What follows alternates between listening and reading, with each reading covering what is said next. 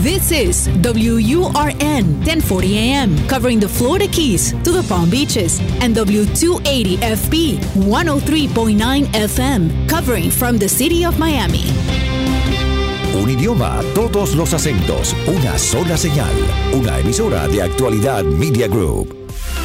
Te escucho con Julio Bebione. Cuéntanos qué te pasa. De todo lo que pasó, las heridas y el dolor, lo difícil que será. Hola a todos, bienvenidos otra vez. Este es el episodio 111, un número muy especial, un número muy mágico, el 111. Esto significa que hace 111 semanas que estamos escuchándonos. En actualidad radio, los fines de semana o en días de semana también, en las repeticiones, o también nos escuchamos a través de los sistemas de podcast donde sea que ustedes lo hayan encontrado. Hay muchas plataformas donde podemos encontrarnos y claro, te invitamos también a que si esto se parece a lo que alguna de tus personas conocidas puede hacerle útil, lo que comentamos aquí, también lo compartas. Es otra forma en estos momentos donde andamos un poco este, asediados de tanta información y de tantas cosas pasando, podamos con estos pedacitos de conversación encontrar un poco de claridad. Si quieren dejar el mensaje, recuerden que pueden hacerlo al 305-824-6968. Si están en Estados Unidos pueden llamar directamente y dejar el mensaje de voz de unos tres minutos más o menos contándonos aquello que quieren compartir o si están en algún lugar del mundo y quieren hacerlo por WhatsApp, también incluso en Estados Unidos, pueden agendar este número que es el más 1-305-824-6968. Más 1-305-824-6968. Lo pueden agendar como te escucho y allí cuando en algún momento pase alguna nube por sus vidas o salga el sol, lo que sea que esté ocurriendo y quieran compartirlo, estaremos dispuestos a conectarnos. Vamos sin más con el primer mensaje de hoy. Aquí estamos, aquí estoy, te escucho. Un programa para aprender, para saber enfrentar cada situación y seguir adelante. Hola Julio, ¿cómo estás? Te habla Tatiana de Argentina. Espero que estés muy bien. Eh, te mando este audio para comentarte algunas cositas que me quedan resonando cuando te, leo o te escucho. Eh, cuando decís, por ejemplo, em, que nada ni nadie me quite la paz. Em, ¿Cómo aplicas esa frase cuando hay situaciones que eh, no la puedes cambiar? Por ejemplo, en el trabajo eh, me pasa que muchas personas me quitan la paz. Em, simplemente verlas o hablar con ellas o estar cerca. Em, yo lo trabajo internamente y trato de, bueno, reconocer mi parte, pero por ahí no puedo evitar eh, cruzármelas o verlas o, interactuar porque mm, necesitamos, digamos, para el trabajo hacer eso. Igual estoy pensando en dejar el trabajo. Eh, y ahí viene lo, otro. Eh, vos decís eh, que te escuché decir algo así como que, que nadie, como que nadie, nadie es, tan importante en cuanto para interferir en mi destino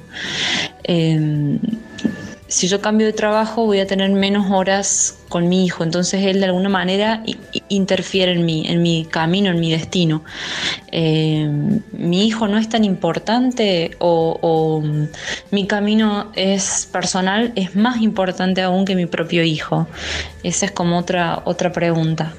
Y por último, eh, esto de que te hablaba de, de la paz, de de que nadie ni nada me quite la paz, también me sucede con eh, mi familia, la familia de mi esposo, que, bueno, la, la vemos, no la puedo cambiar, no la puedo borrar, eh, y sin embargo cuando estoy ahí, em, repito, más allá de que yo trabaje mis cuestiones internas con terapia, eh, asimismo, hay personas que me quitan la paz, y esas personas generan a su vez situaciones en las que yo me quitan la paz. Entonces, eh, tu sugerencia sería a partir de esa frase, eh, no ir, no asistir, evitarlo, eso es lo que no me queda muy claro. Desde ya te agradezco y te mando un abrazo muy fuerte. Gracias querida Tatiana y puedo intuir por tu por tu acento en algún momento que Córdoba está allí. No sé si serás cordobesa, vivirás en Córdoba o algún contexto cordobés, o la familia de tu esposa será cordobesa, pero lo, lo pude encontrar ahí en una cordobeseada. A ver, Tatiana, dos cosas, vamos a ir con la primera. Siempre digo que por nada ni nadie negocio mi paz y no solamente lo digo, sino que es mi práctica diaria. A veces lo logro, a veces no. Me pasa como a ti, Tatiana. A veces lo logro, a veces no. Pero aquí hay un enfoque que todavía siento que no está comprendido completamente. Y es que lo que me quita la paz está en mí. La razón por la que alguna persona me quita la paz es por mi prejuicio o mi juicio acerca de esa persona. A ver, si alguien, si me quita la paz una persona que come chiclets haciendo ruido, por ejemplo, no es que porque esa persona come chiclets me quita la paz o hace ruido comiendo, me quita la paz. Lo que me quita la paz es que yo pienso que no debería estar comiendo chiclets y hacer ruido. Es decir, mi percepción sobre la otra persona es lo que me hace quitar la paz. Es mi pensamiento, es mi prejuicio o es mi expectativa, pero está en mí. Entonces, si yo para estar en paz debo alejarme de algunas personas porque no puedo cambiar mi juicio, ¿está bien? Porque de esa forma es como lo voy a lograr. Pero no va a ser una paz duradera, porque eventualmente esa persona vuelve a aparecer o vivo con la amenaza de volver a encontrarla, ¿no? Si es una familia, si está en la familia, digo, yo sé que va a esa fiesta, no voy a ir, pero entonces cuando voy a alguna fiesta de familia donde parece que no va, tengo miedo que aparezca. Digo, si el cambio lo quiero lograr por fuera, no lo puedo sostener. Ahora cuando reviso, ¿qué me pasa a mí con esa persona? Que mi forma de verla no coincide con lo que ella es. Y ahí aparece la aceptación. La aceptación no implica estar de acuerdo. No es necesario que yo esté de acuerdo con que hagamos ruido cuando comamos chiclets. Pero sí, o coma de mascar, pero sí entender que debo aceptar que tú, cuando haces ruido, eh, eh, cuando comes hace ruido y que hay en mí un deseo que es lo que me está atormentando de que tú no hagas ruido. En realidad el problema está de mi lado. Entonces, o acepto o me alejo alejarse sería como la decisión más eh, rápida y, más efectiva de momento, porque quizás yo demore un tiempo ¿no? en poder hacer las paces con esto y volverme más amable con, con la visión, la apertura que tenga con las otras personas y logre esa aceptación. Entonces el punto medio sería, yo me distancio de esa persona, pero para hacer mi propio trabajo personal. No sé qué tipo de terapia estarás haciendo, pero te sugiero que en las terapias no solamente veas qué hacer con ellos, sino que veas qué, hacer con tus propias ideas de cómo deberían ser las cosas. Son nuestras propias ideas que no nos, no nos, permiten aceptar a los otros tal cual son y lo que nos quita la paz, otra vez, no es lo que el otro hace, sino el que yo considere que debería haber estado haciendo otra cosa. No es lo que el otro dice, sino lo que yo creo que él debería estar diciendo. No es como el otro es, sino como yo creo que debería ser. Mi propio prejuicio acerca de esas personas son las que de alguna manera nos van quitando la paz. Así que esto es aplicable para todos. Esto sí, creo que no me ha encontrado ninguna persona en el planeta, Tatiana y yo estamos en esa lista, donde eventualmente perdemos la paz por algo externo. Eso es normal.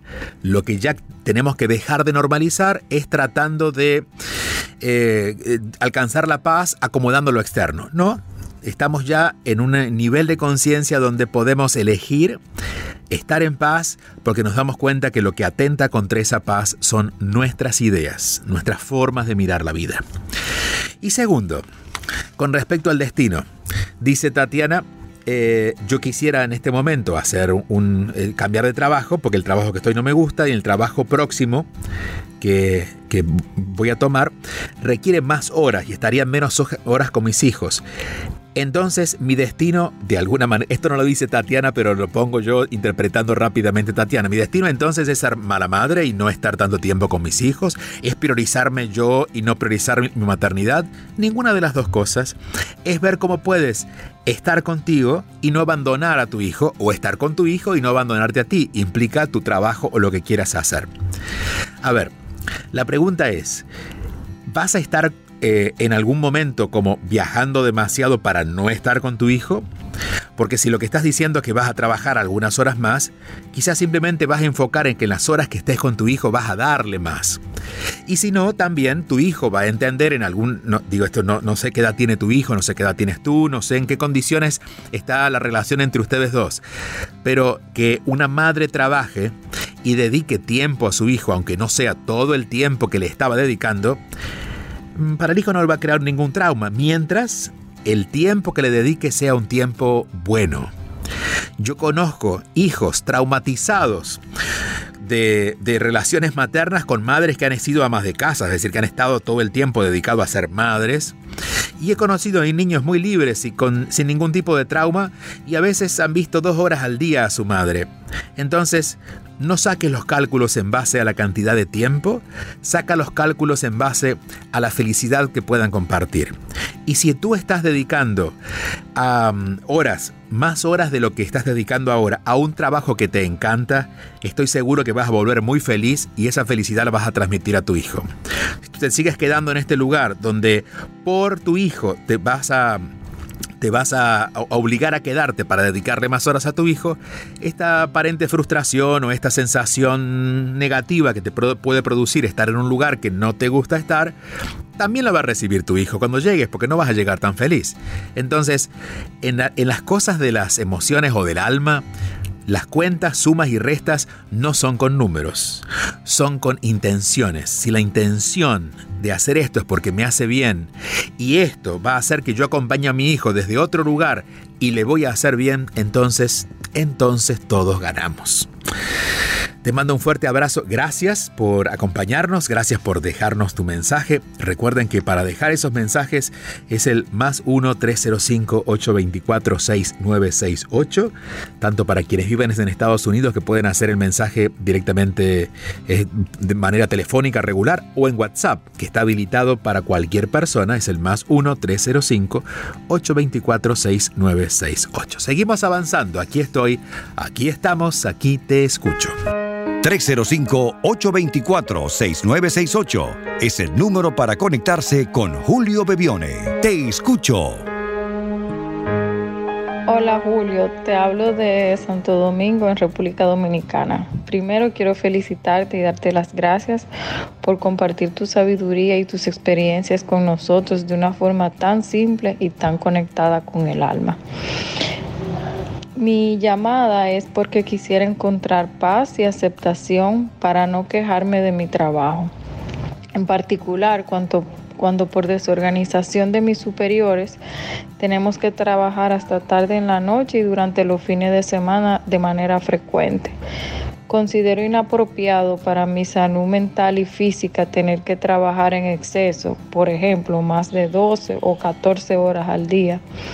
Nosotros somos un equipo pequeño y por la carga de trabajo, la mala comunicación y otros, se deja todo para último momento y no te recompensan las horas extra yo lo he conversado de manera muy delicada con, con mis superiores sin resultados, por lo que decidí autocompensar algunas de las horas que trabajo, pero de forma no oficial, y no me siento muy cómoda haciéndolo.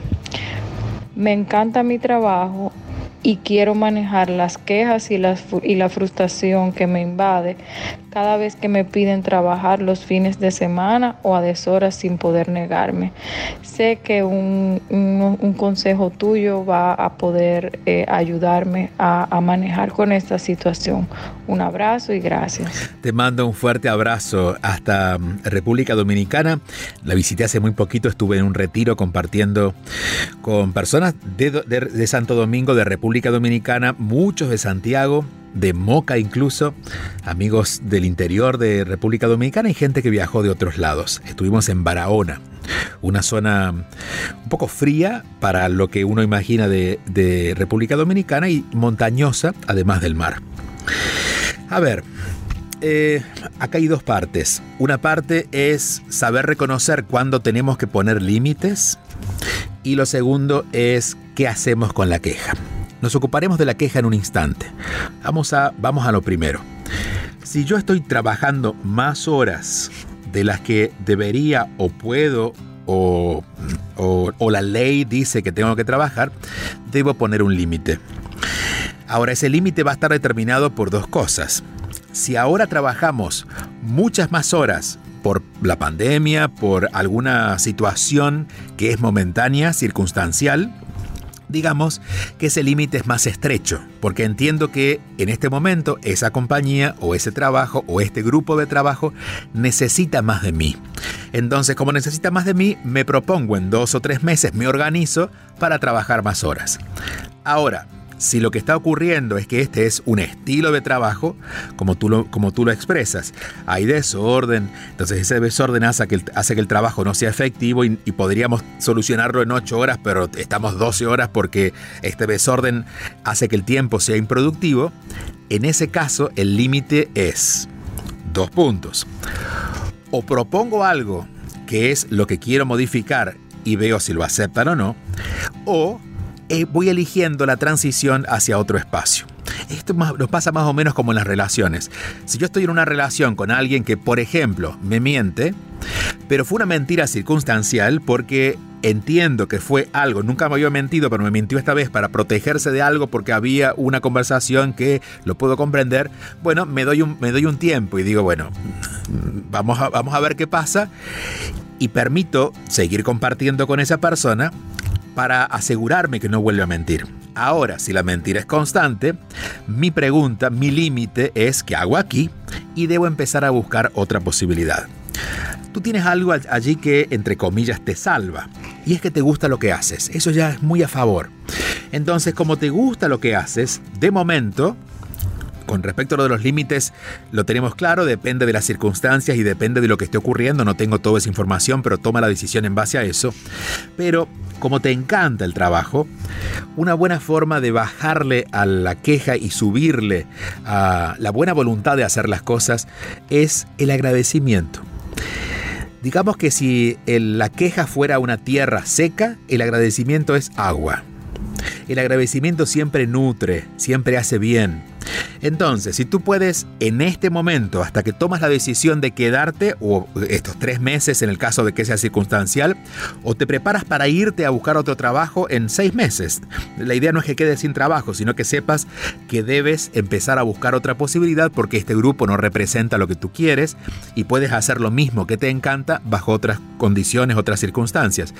Para no pasarlo mal, vas a cada vez que llegue una queja a adiestrar tu mente a buscar algo para agradecer. El solo hecho de tener trabajo en estos tiempos que son un poco complicados para, para, para, el trabajo en sí, no importa dónde estemos en el mundo, hay menos trabajo, vamos a agradecer tener trabajo.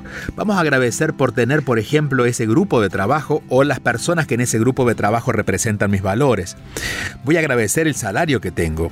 Voy a agradecer la posibilidad de aprender con ellos e incluso conocer mis propios límites y saber hasta dónde puedo y hasta dónde no ir reemplazando la queja cada vez que se presente por algo por agradecer, va a ir de alguna manera curando tu mente, porque puedo notar algo, tu voluntad no es enojarte. Tú tienes, eh, transpiras con un buen corazón, una buena voluntad de hacer las cosas pero tu mente es la que se queja. Digamos que aquí lo que tenemos que hacer es no cambiar nada en ti, porque tu voluntad está, lo que tenemos es que adiestrar su mente a que no se distraiga demasiado con la queja. Y esa nueva forma de, incluso de crear un sistema este, eh, neurológico que abra nuevas neuronas, que vean las cosas de otra manera, implica hacer cosas diferentes y eso que vas a hacer va a ser agradecer. El agradecimiento es una cura, es como las, las hierbas del campo. Un té de una buena hierba sana un montón de enfermedades, o al menos las alivia. El agradecimiento hace lo mismo. Tiene el poder de transformar todo aquello que en algún momento parezca negativo. ¿Qué puedo agradecer en este momento? Eh, qué es lo que estoy dispuesto a recibir como algo, como un regalo, como una recompensa de la vida en lo que estoy viviendo, empezar a, ser una buscadora de razones para agradecer va a hacer que esa parte de la mente que sigue eh, en la queja, con mucha razón, porque la queja siempre tiene sus buenas razones, pero no se siente bien y no queremos llenarnos de esas toxinas. Y no dejes de poner límites. Es importante, creo que en este momento, por lo que cuentas, eh, tu alma está pidiendo claridad en tus límites y estás de alguna manera acomodándote a los otros, acomodándote a tu entorno, acomodándote a la empresa, a las necesidades de los otros, pero recién has comenzado a darte cuenta de lo que tú realmente necesitas. Los límites van a estar basados en tu necesidad, no en solamente lo de los otros. Gracias, un fuerte abrazo hasta Santo Domingo otra vez y a todos los dominicanos que están repartidos en el mundo. Eh, aquí en Miami o en Nueva York, una gran comunidad dominicana donde Solíamos encontrarnos una vez al año, dos veces, tres veces al año cuando hacíamos los eventos en el teatro, en el repertorio español. Esperemos regresar pronto también.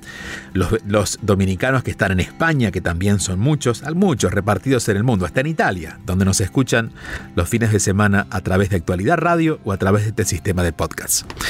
Gracias por el mensaje. Vamos al próximo. Aquí estamos, aquí estoy. Te escucho. Te escucho con Julio Bebione todos los fines de semana a las 8 y 30 de la mañana. Envía tu mensaje o video por WhatsApp al 305-824-6968 y cuéntanos qué te pasa. Hola Julio y hola a todo tu equipo. Me encanta tu podcast y todo lo que compartes en, redes sociales. Siempre lo sigo y espero pronto ser parte de tu comunidad. Eh, tengo una pregunta terminó una relación hace ya meses. Entiendo, he pasado como por las fases del duelo, no de todas. Eh, me siento como estancada todavía con enojo, aunque una parte de mí comprende eh, que no era la persona con, la que eh, debía estar y lo entiendo también mentalmente, eh, por compatibilidad, eh, quizá valores, porque no fuimos eh, nosotros mismos durante la relación, porque fue un contexto complicado y demás. Pero todavía me queda como resquicios de mucho enojo y he ido preguntándome y utilizando esto de tanto de las sombras como del espejo, pero no logro logro contactar como con la rabia o como con sí, con la rabia, pero todavía no logro extirparla por completo. Sé que se va a ir cuando se tenga que ir, pero siento que está aquí para enseñarme algo que todavía no logro ver y no sé qué preguntas hacerme. Eh, para verlo más claro. Y me identifico mucho con algo que decías en, un live de decir, me quedo en, en este live que tuviste de desilusionarnos y desilusionarnos y elegir quedarte con lo bueno de esa persona, siento, o sea, este sentimiento o esta emoción de, de enojo no me permite ver eh, lo bueno de esa persona todavía. Sé, sé que lo tiene mentalmente, pero mentalmente lo sé, pero en el resto de mi cuerpo no. Entonces, eh, está muy imperante esa emoción y no sé cómo entrar o qué preguntarme, qué cuestionar para para liberarla un poco y, que vaya soltándose. Muchas gracias, Julio. Gracias a ti, te mando un fuerte abrazo hasta donde sea que estés. Imagino en México por tu acento, pero creo que solamente un prejuicio de mi parte. Puedes estar en cualquier parte del mundo y no necesariamente ser acento mexicano, pero me encanta la dulzura de esa expresión. A ver, em, alguien estuvo en tu vida, fueron una relación, una parte tuya, la más sabia, sabía que no era la mejor relación para ti, por lo tanto, una parte de ti está en calma y está en paz y está de acuerdo. Hay otra parte de ti que vamos a, ponerle el título de ego, la parte más egoísta de ti, la parte más atada al mundo de ti y atada a las emociones, que lo que quiere, y voy a ponerlo en esta perspectiva con una palabra fuerte, pero solo para ponerlo en gráfico, lo que quiere es venganza. Eh, la rabia, generalmente, cuando termina una relación, generalmente, no siempre, pero tiene que ver con no me dio lo que yo quería. Se fue y no concluimos o se fue y no concluimos a mi manera. A veces la gente no se está contento que no esté con esa persona, pero le da rabia, le enoja cómo fue que terminó. Porque, bueno, porque no ocurrió como yo quería, ¿no? Entonces, una buena pregunta para hacerte. El tema da para mucho, pero la idea es poder darle sugerencias para que abran puertas a ustedes y vayan investigando. Una buena manera de entender la rabia es preguntarte qué es lo que no te dio. ¿Cuál fue la desilusión? ¿Qué es lo que esperabas que no te dio? Em, seguramente eh, la respuesta la puedes encontrar muy rápido, aunque si no la encuentras, dedica un tiempo a buscarla. Honestamente, ¿qué es lo que no te dio? Porque esa suele ser la razón del enojo. Y la forma de calmar el enojo es darte cuenta que no lo necesitas a él para que te lo dé, sino que contigo tienes. Por ejemplo, él no me valoró. Me enoja muchísimo porque él no supo lo valiosa que yo era. Bueno, es cierto, quizás no supo lo valiosa que tú eras, pero te enoja porque él no te valoró. Porque él debería haberte valorado. Bueno, para calmar ese enojo vamos a hacer el trabajo con nosotros. Yo me voy a comenzar a dar más valor. Él no me dedicó tiempo, me voy a dedicar tiempo. Él hizo algo que te enoja o dejó de hacer algo que te enoja. ¿Qué es lo que no te dio?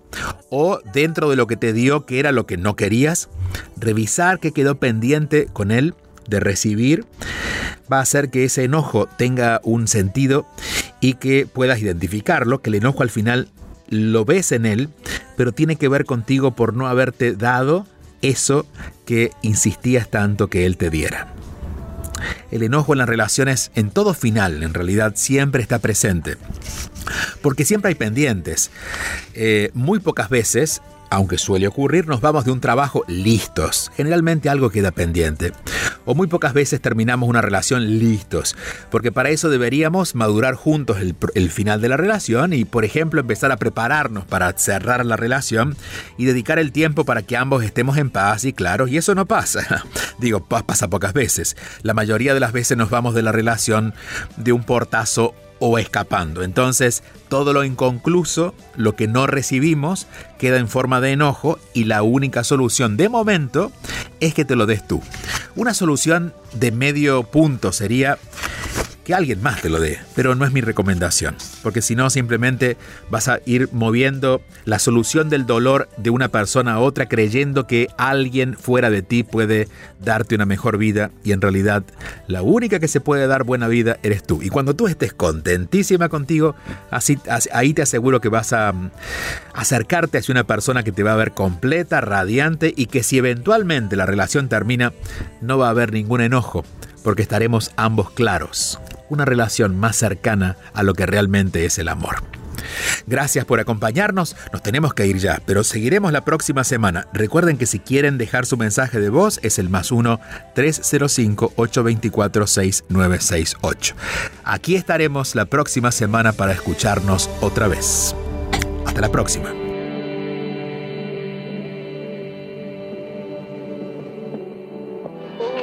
Escríbenos tu mensaje y conéctate al 305-824-6968. Te escucho con Julio Bebione. 305-824-6968.